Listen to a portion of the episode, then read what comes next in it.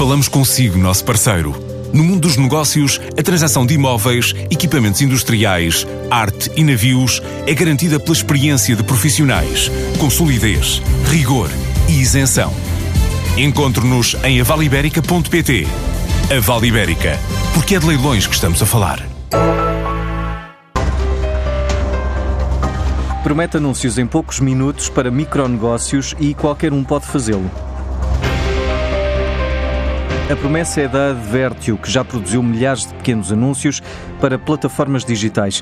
João Aroso, o cofundador da empresa, refere que a ideia nasceu em 2016 de uma necessidade do mercado. O mercado da tecnologia para publicidade digital estava muito focada nos grandes anunciantes. Havia muitas soluções para grandes orçamentos, mas depois na prática, se fosse um pequeno anunciante, temos necessidades muito específicas não havia uma solução tecnológica para simplificar a vida. O anúncio digital pode ser criado em poucos minutos desde que exista informação suficiente sobre a empresa. Se um restaurante quer fazer publicidade, eu não espero que o restaurante saiba o que é que são os meandros da publicidade digital. Eu espero que o restaurante saiba dizer eu sou um restaurante, eu estou nesta localização, estes são os meus pontos fortes, esta é a cozinha que eu sirvo, sou um restaurante de sushi, sou ótimo em tataki de salmão e pronto. E isso é que um restaurante tem de saber.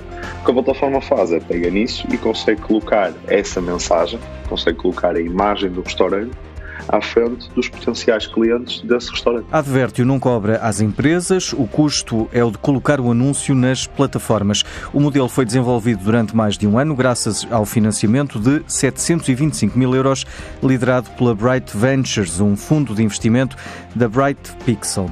E se a publicidade está a mudar, o mesmo se pode dizer da relação dos presidentes das empresas, que cada vez mais se dedicam a causas sociais. E até já existe dentro do empreendedorismo uma área específica para designar estes líderes, como refere a gestora Anabela Posidónio. A questão do ativismo dos CEOs difere da responsabilidade social, dado que a responsabilidade social está normalmente associada à atividade da empresa, enquanto o ativismo tem a ver com o assumir posições dos CEOs relativamente a temas sociais importantes e muitas vezes fraturantes.